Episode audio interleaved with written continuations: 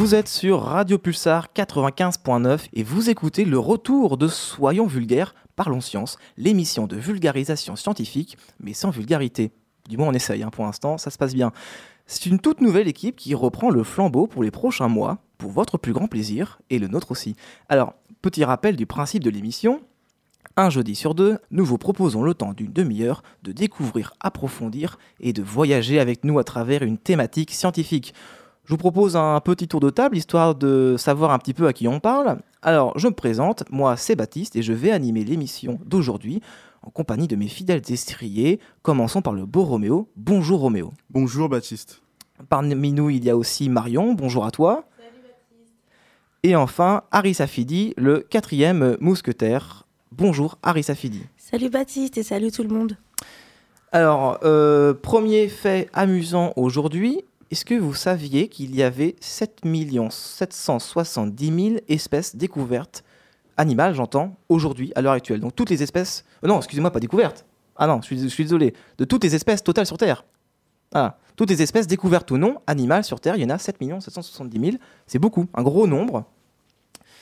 Et sachez aussi que euh, parmi ces 770 000, 7 770 000 espèces, seulement 12% sont découvertes, 12% ont été nommées, cataloguées, soit 953 000.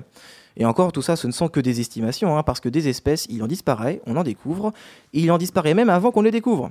Mais heureusement, nous sommes tous les quatre ici pour démêler tout ça et vous expliquer un petit peu ce qu'est la biodiversité. Alors aujourd'hui, dans un premier temps, nous allons écouter vos avis sur la question. Par la suite, nous aurons une petite chronique histoire par Roméo qui va nous expliquer un petit peu euh, l'histoire de l'étude de la biodiversité. Harry Safidi va aussi nous faire une partie définition sur euh, qu'est-ce qu'une espèce, euh, les définitions pour mieux comprendre le sujet. Enfin, nous aurons une petite pause musicale histoire de se détendre les oreilles. On enchaînera juste après avec Marion qui va nous parler des espèces disparues et menacées. Yes. Roméo ensuite va euh, nous parler de l'évaluation euh, du risque de disparition d'une espèce.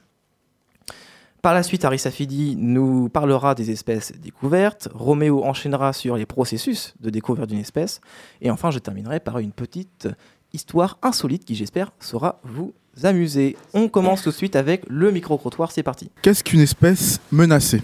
Une espèce qui est en train de disparaître à cause des effets de l'homme. Une espèce qui est en danger, qui risque de disparaître? Moi, une espèce menacée, c'est une espèce euh, qui est en voie de distinction déjà, parce que peut-être qu'il n'est pas dans son environnement naturel. Une espèce qui disparaît ou qui est en train de disparaître? Euh, une espèce dont le nombre est très bas, ou trop bas en tout cas. Euh, une espèce en voie d'extinction. Pour moi, une espèce menacée, c'est euh, une espèce où il y a euh, du coup le nombre limite entre le nombre de reproductions, si c'est positif ou négatif. Une espèce dont la pérennité, tant par sa présence que par son impact dans l'environnement est menacée. Pensez-vous qu'il reste des espèces à découvrir et sinon où?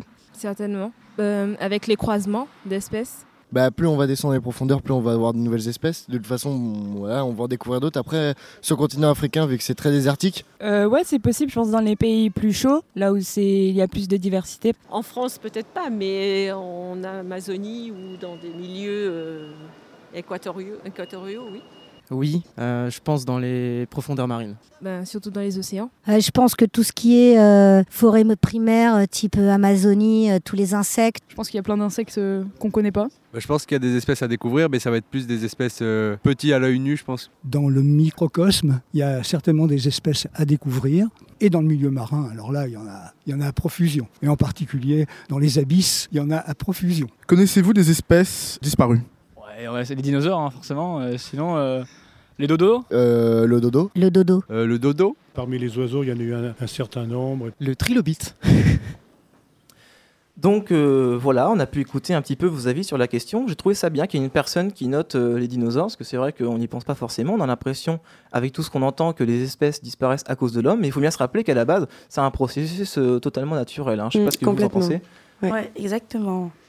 Euh, est-ce que, euh, Safidi, tu peux nous parler un peu du trilobite? Parce que quelqu'un a parlé du trilobite, euh, je ne sais pas trop ce que c'est. Exactement. Pour ceux qui ne le savent pas, le trilobite est un arthropode marin ayant vécu au Paléozoïque. D'accord. En fait, pour, si vous voulez savoir, c'est une sorte de, de gros cloporte qui vit au fond de l'océan. Voilà, c'est très marrant. Euh, Il y a aussi le dodo qui est revenu Oui, le souvent. dodo, il ressort beaucoup, en effet. Ouais, en même temps, c'est un peu le symbole euh, des espèces disparues. hein. On le voit même dans Alice au Pays des Merveilles et dans l'âge de glace, pour ceux qui ont les rêves. Oui. Alors, euh, Safidi, est-ce que tu peux nous parler un petit peu des définitions Qu'est-ce qu'une espèce, tout ça? Parce que là, on ne sait pas trop où est-ce qu'on va. hein. Alors, vous l'aurez compris, le thème qu'on souhaite mettre en lumière est la biodiversité. Alors, qu'est-ce que c'est? C'est la richesse de variétés entre tous les habitants de la Terre, dont les écosystèmes aquatiques et terrestres, mais également une diversité au sein même des espèces et des biosphères. Et une espèce, alors, qu'est-ce que c'est? C'est un ensemble d'individus animaux ou végétaux, vivants ou fossiles, ayant des similitudes comme l'apparence, l'ADN, la reproduction uniquement entre eux. Cela vaut également pour leur progéniture, la boucle est bouclée. Merci beaucoup, Safidi. Je vais laisser la parole à Roméo qui va nous parler un peu de l'histoire de la biodiversité, comment étudiée? Roméo, fais-nous rêver. Eh ben, avant le terme biodiversité, on disait simplement nature pour désigner le vivant. L'idée de biodiversité est liée à notre histoire, à notre histoire récente et à notre nouvelle vision de la protection de la nature. Parce que parfois, certains hommes, avec une majuscule, sont capables de s'extirper de leur nombril. Et après cet effort, ils se sont aperçus que le 19e et le 20e siècle a été une hécatombe pour la biodiversité. Pourtant, les hommes ont toujours cherché à dénombrer et classer la nature. Savez-vous quand et qui a créé le terme de bi- de biodiversité? C'est Thomas Lovejoy en 1980. Vous voyez, ce terme est récent, mais l'idée n'est pas propre à notre époque. Reprenez votre frise chronologique et faites vos jeux. Quelle période a vu naître l'un des premiers inventaires et l'une des premières classifications de la biodiversité? Eh bien, selon Gaston Bonnier, c'est l'Antiquité. Et oui, environ 2200 avant Jésus-Christ, ce premier recensement fut réalisé en Chine par Yan Tin sur une centaine d'espèces. Puis Aristote, philosophe grec, travailla sur le sujet en proposant l'une des premières classifications. Son élève Théophraste réalisa un, in- un inventaire des plantes. Bien sûr, de nombreux autres inventaires furent réalisés, contrairement à la classification. Selon vous, à quelle période fut atteint le millier d'espèces décrites? C'est durant les temps modernes que la barre du millier, millier fut atteinte. De nombreux scientifiques ont recensé la biodiversité et parfois en développant des théories ou classifications basées sur l'apparence, telles que ces Alpins ou Mathias de Lobel. Dernière question. Selon vous, comment a évolué la description d'espèces depuis la barre du millier d'espèces aujourd'hui? La description de la biodiversité n'a fait qu'augmenter avec uniquement les guerres pour les ralentir. Avec cette recrudescence de description, comme pour mes vêtements, sur l'étendoir, il va falloir les ranger un moment. Et pour Mm. cela, il faut une classification. Et à l'aube de l'époque contemporaine, le simple recensement ne n'est plus suffisant. C'est un peu comme votre burger seul, sans frites. On se sent un peu patatras. Un- Il leur manquait quelque chose et la vision des hommes sur la nature figée et inaltérable était aussi dépassée. C'est Charles Darwin en 1859 avec sa théorie sur l'évolution des espèces pour la sélection naturelle. C'est une révolution et les futures techniques de classification se sont inspirées d'elle. Cette théorie a initié l'augmentation des explorations, des recensements et des descriptions liées à l'enthousiasme de la découverte de cette diversité. La classification est un outil indispensable au classement mais aussi à la déclaration d'espèces menacées, disparues et même découvertes. Mais cela, on le verra un peu plus tard. Merci beaucoup Roméo, toujours avec une petite pointe d'humour quand même, parce que on est là pour vulgariser. Euh, on se retrouve tout de suite après une pause musicale. On va s'écouter The Last Shadow Puppets.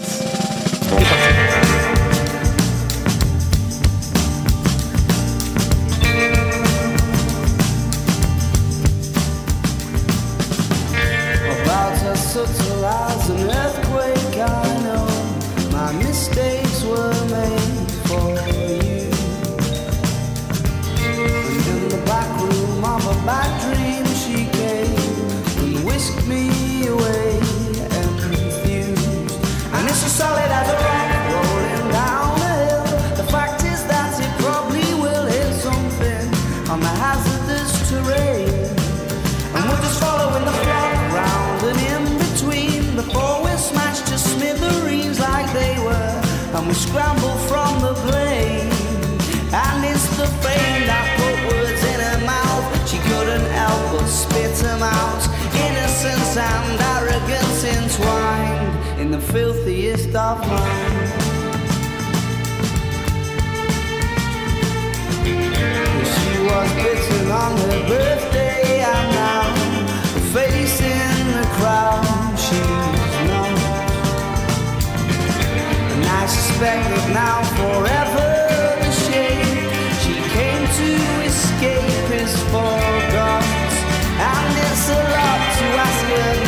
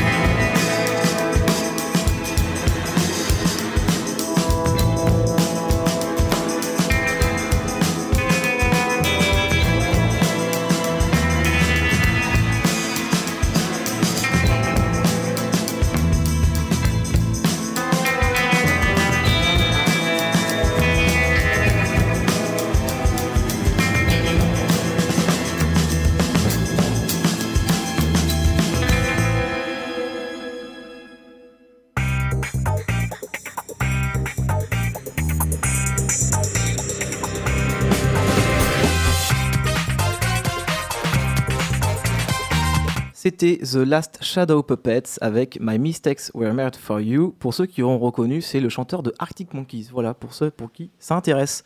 Marion, est-ce que tu peux nous parler un petit peu des espèces disparues et menacées? Parce que bon, le monde euh, est bien beau et bien joli, mais il se passe des choses pas très rigolotes.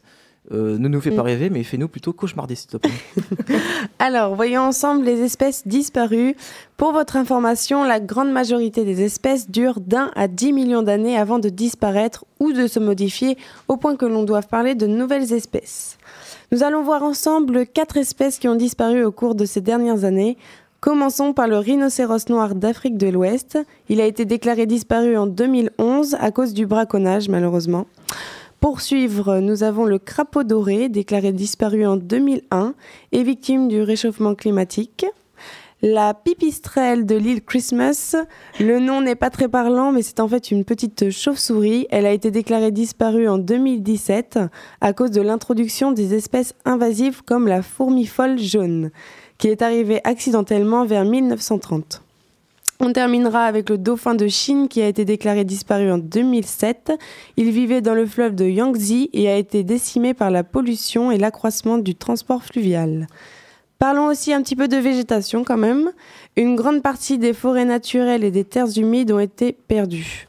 Pour votre information, les espèces animales et végétales s'éteindraient mille fois plus vite depuis que l'homme peuple la Terre. Alors moi, je t'avouerais que le nom euh, me fait beaucoup rire, même si c'est une espèce invasive, mais euh, je les imagine faire des rêves vrai. Euh, oui, donc ça, ça n'en reste pas très joyeux quand même, des espèces euh, qui disparaissent. Mais non, mais a- comme tu nous as dit, Baptiste, c'est naturel, c'est un processus là, naturel en effet. C'est un processus naturel, Mm. même si l'homme euh, a tendance à l'aggraver. Mais tout à l'heure, tu avais dit que euh, y en a un qui a disparu de façon accidentelle. Comment c'est possible? Non, j'ai du mal à comprendre peut-être, Marion. De toute, de toute façon, on va renchaîner tout de suite avec euh, les espèces menacées, puisque Marion, euh, tu sais bien que les espèces ne font pas que disparaître, elles sont aussi menacées avant. Euh, Est-ce que Oui, tu peux nous parler de ça un peu? Donc oui, on a encore euh, des espèces menacées. Parlons à présent de celle-ci. Rappelons-nous, une espèce menacée est une espèce qui meurt plus vite qu'elle se reproduit. Les espèces sont réparties en populations plus ou moins isolées entre elles, ce qui fait que certaines peuvent être menacées et d'autres non. Plus une population est petite, plus elle est menacée, comme pour les animaux sauvages par exemple. Je vais vous citer aussi cinq espèces très menacées dans le monde. On commence avec le tigre de Malaisie. Il en reste entre 250 et 340 individus. Le rhinocéros de Sumatra, c'est la plus petite de toutes les espèces de rhinos, la seule avec des poils. Il en reste moins de 100 individus malheureusement. Pour suivre, on a aussi le rhino de Java. Depuis que le dernier rhino de Java qui se trouvait au Vietnam a été tué en 2010, tous les animaux encore en vie se trouvent maintenant dans le parc national d'Ujung Kulon. Désolé pour la prononciation. Ils sont surveillés H24 par les caméras. Le léopard de l'amour, j'adore ce nom d'ailleurs, 60 individus. Euh, ils vivent dans l'est de la Russie. Il y en a encore un peu dans la Corée du Nord. Nous finirons avec le vaquita, qui est le mammifère, le, le mammifère pardon, marin le plus rare au monde. Il en reste malheureusement 30, découvert en 1958. Il ne vit qu'au nord du golfe de la Californie. La pêche illégale l'a mené au bord de l'extinction totale. Sachez aussi que près de la moitié des amphibiens sont menacés et que 25% des mammifères sont également en voie d'extinction. Les principaux coupables sont clairement identifiés par l'ONU. Il y a l'agriculture intensive, la déforestation, la surpêche, les espèces invasives, comme le frelon asiatique en France par exemple, la pollution, l'urbanisation et de plus en plus maintenant le changement climatique. Oui, comme tu l'as dit, euh, un des facteurs aggravants vraiment, c'est euh, la réduction des populations et leur isolement.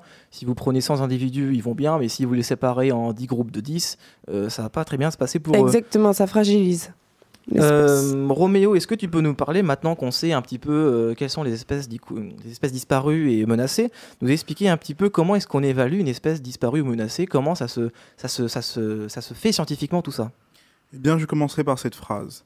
Les espèces sauvages sont indispensables à l'équilibre de la nature et à notre bien-être. Cette incroyable diversité est essentielle à notre vie sur Terre. Or, plus d'une espèce sur trois est aujourd'hui menacée de disparition. Ce n'est pas moi qui le dis, mais World Wildlife Fund ou le Fonds mondial pour la nature en français.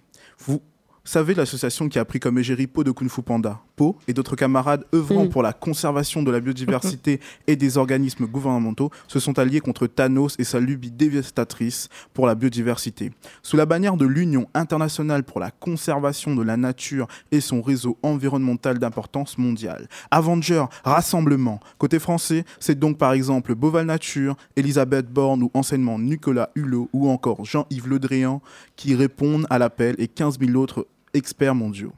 La, par- la particularité de cet organisme se trouve dans le développement d'un outil. Cet outil permet d'évaluer le risque de disparition ou la disparition de la biodiversité. Cela afin d'orienter sa politique d'influence auprès des gouvernements et d'améliorer son action de sauvegarde de la biodiversité par une meilleure compréhension de la réalité du terrain. C'est la liste rouge.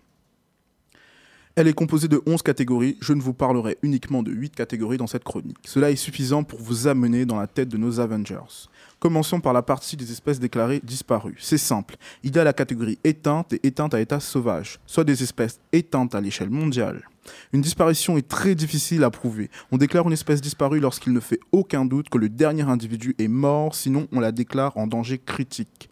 Puis, la catégorie disparue au niveau régional s'applique à des espèces ayant disparu de la région considérée mais subsistant ailleurs.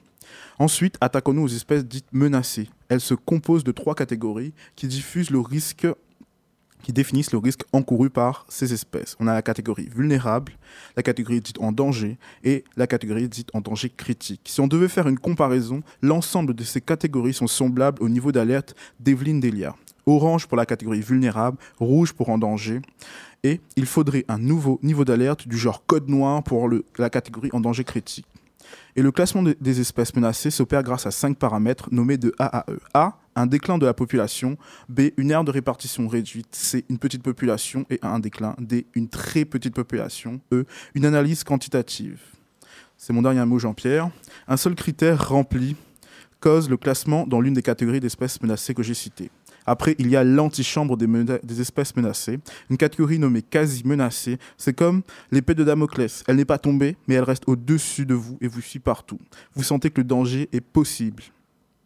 Pour finir, il reste la catégorie préoccupation mineure. Elle ressemble les espèces qui représentent un faible risque de disparition de la région considérée. C'est votre pote dans la friend zone. Il a très peu de chances de conclure, mais ce n'est pas impossible. À toi, Baptiste. Merci beaucoup, Roméo. Euh, Safidi, euh, est-ce que tu peux nous remonter le moral? Parce que bon, là, tout ça, c'est pas très joyeux. Est-ce que tu peux nous, nous, nous faire rêver cette fois-ci? Mais oui, bien sûr, je suis là pour ça, Baptiste. Alors, après le passage de Marion et de Roméo sur les espèces disparues et menacées, je vais vous remonter un peu le moral avec les espèces, cette fois-ci découvertes.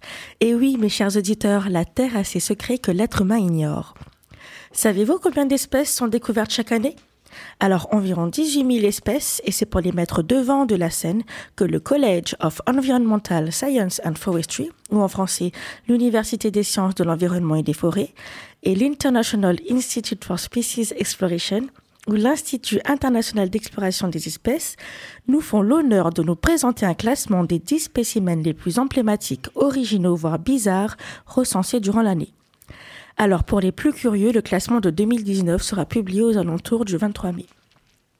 Alors, pour vous, et rien que pour vous, j'ai répertorié la crème de la crème pour faire un top 5 des top 10.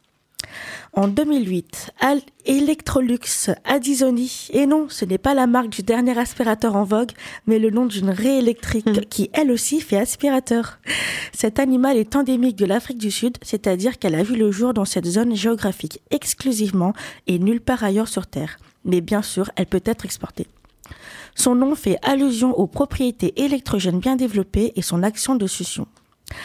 Un an plus tard, en 2009, Taina spectabilis, un palmier qui fleurit jusqu'à se donner la mort. Une nouvelle espèce de palmier gigantesque de moins de 100 individus a été découvert au nord-ouest de Madagascar, l'île et non le dessin animé. Ce palmier offre une inflorescence terminale spectaculaire et des fruits une seule et unique fois dans sa vie, puis il meurt et s'effondre. Pour la petite histoire, son nom Taïna vient de la langue malgache qui signifie être béni. Cette fois-ci, nous sommes en 2012. Un groupe de scientifiques mené une enquête dans les hautes montagnes du Myanmar, anciennement Birmanie, y ont découvert un singe avec un nez retroussé presque inexistant. Rhinopithecus strikeri, il se distingue par sa fourrure principalement noire, sa barbe blanche et surtout par ses éternuements lorsqu'il pleut, bien qu'il essaye d'éviter les gouttes d'eau dans son nez retroussé en s'asseyant la tête entre les jambes. Pour le retrouver, les villageois écoutent les éternuements dans les arbres, Voldemort n'a qu'à bien se tenir. Désormais, nous revenons à Poitiers, puisqu'un chercheur poitevin a fait une grande révolution dans le monde scientifique en frappant un grand coup sur l'horloge de l'évolution. Et c'est peu de le dire. En effet, après avoir découvert les plus vieux fossiles d'organismes pluricellulaires jamais observés, il aurait mis à jour, au début de l'année 2019, les plus vieilles traces de mobilité chez des êtres multicellulaires, les Gabonionta. Jusqu'alors, les plus anciens fossiles de vie multicellulaire dataient de 1,8 milliard d'années. Le géologue Abderrazak El Albani et son équipe ont prouvé qu'en réalité, la vie bougeait déjà bien avant cette date, soit il y a 2,1 milliards d'années. Cette découverte s'est faite sur un site fossilifère africain dans la province du Haut-Ogooué, au Gabon. Pour finir, un dernier exemple de découverte, mais pas des moindres, celle d'une nouvelle espèce humaine. Et oui, l'Homo luzonensis, dont des fragments de squelettes ont été découverts sur l'île de Luzon, aux Philippines, entre 2007 et 2011. Et c'est un paléontologue et spécialiste du squelette de l'Université de Poitiers, Guillaume Davert, qui a été appelé lors des recherches afin d'apporter son savoir. Après l'étude de plusieurs ossements de pieds, de mains, mais aussi de dents, ils ont pu confirmer qu'il s'agissait bien d'une espèce nouvelle qui a existé jusqu'à 67 000 ans.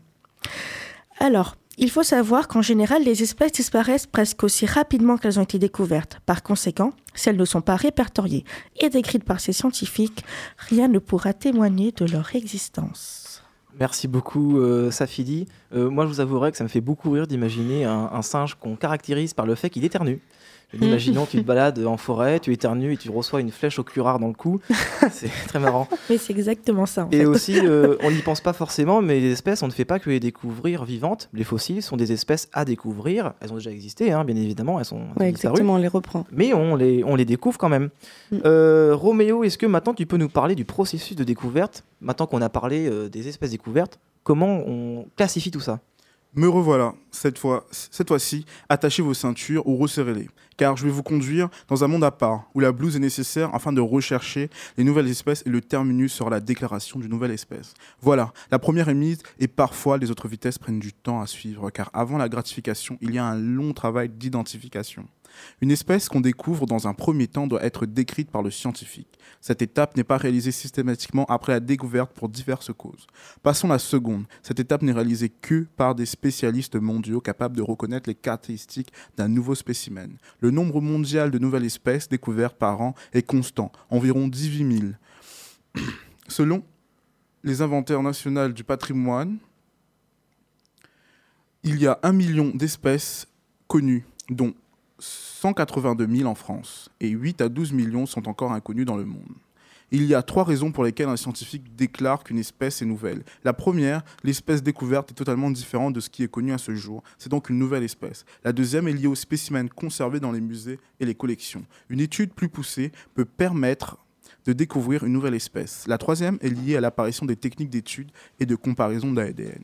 Et oui, une espèce peut être réinterprétée car même si elles se ressemblent comme des jumeaux, elles peuvent être différentes d'un point de vue génétique. Voilà un autre moyen d'obtenir une nouvelle espèce. Enfin, le prix Nobel. Tout scientifique qui pense un peu, non? Je rigole. Puis, passons à la troisième. Il faut nommer cette nouvelle espèce pour voir le prix Nobel.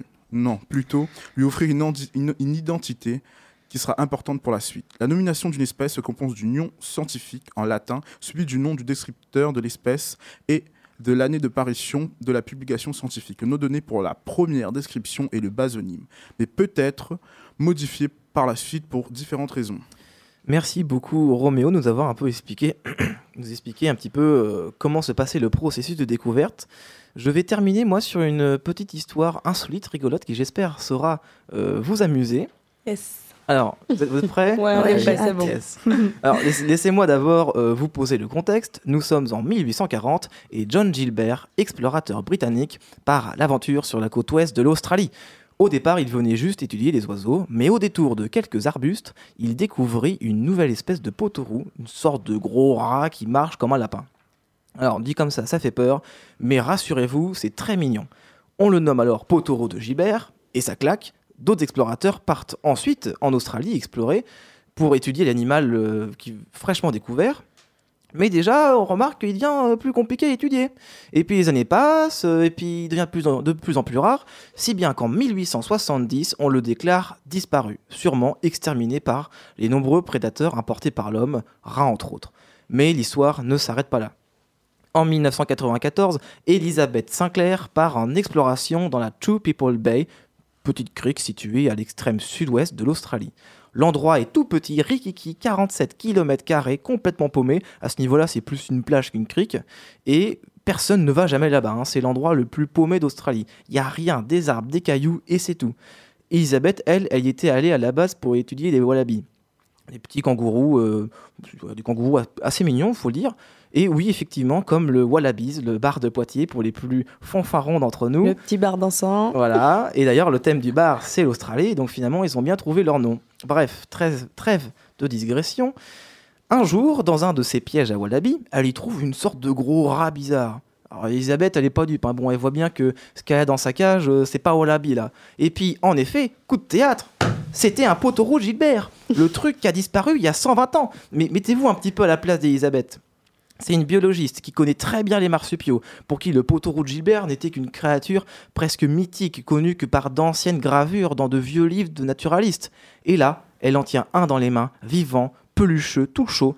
Alors, la population, elle est que de 40 individus, c'est pas beaucoup, comme l'a dit Marion, et euh, même avec les meilleurs efforts du monde, euh, l'espèce risque de disparaître. Mais là, ça va être compliqué. Ouais. Mais des campagnes de sauvegarde ont quand même été lancées et il y en a notamment quelques-uns qui ont été introduits sur des îles vierges de tout prédateur. Donc bon, on croit à ses doigts. Mais tout ça pour dire que finalement une espèce n'est disparue que jusqu'à preuve du contraire et qu'il reste beaucoup de choses à découvrir et redécouvrir. Voilà, c'est déjà la fin de l'émission Soyons vulgaires, parlons science. Merci beaucoup pour votre attention, auditeurs, auditrices. Merci beaucoup de nous avoir Merci écoutés. à tout le monde. J'aurais aimé terminer sur une notion de biodiversité à laquelle on ne pense pas forcément, c'est que la biodiversité ne s'arrête pas à la Terre. Et finalement, le dernier bastion à explorer, c'est bel et bien l'espace.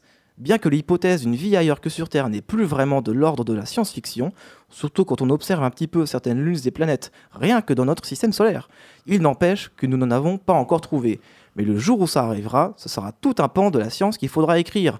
On se retrouve dans deux semaines et bon après-midi sur Radio Pulsar 95.9.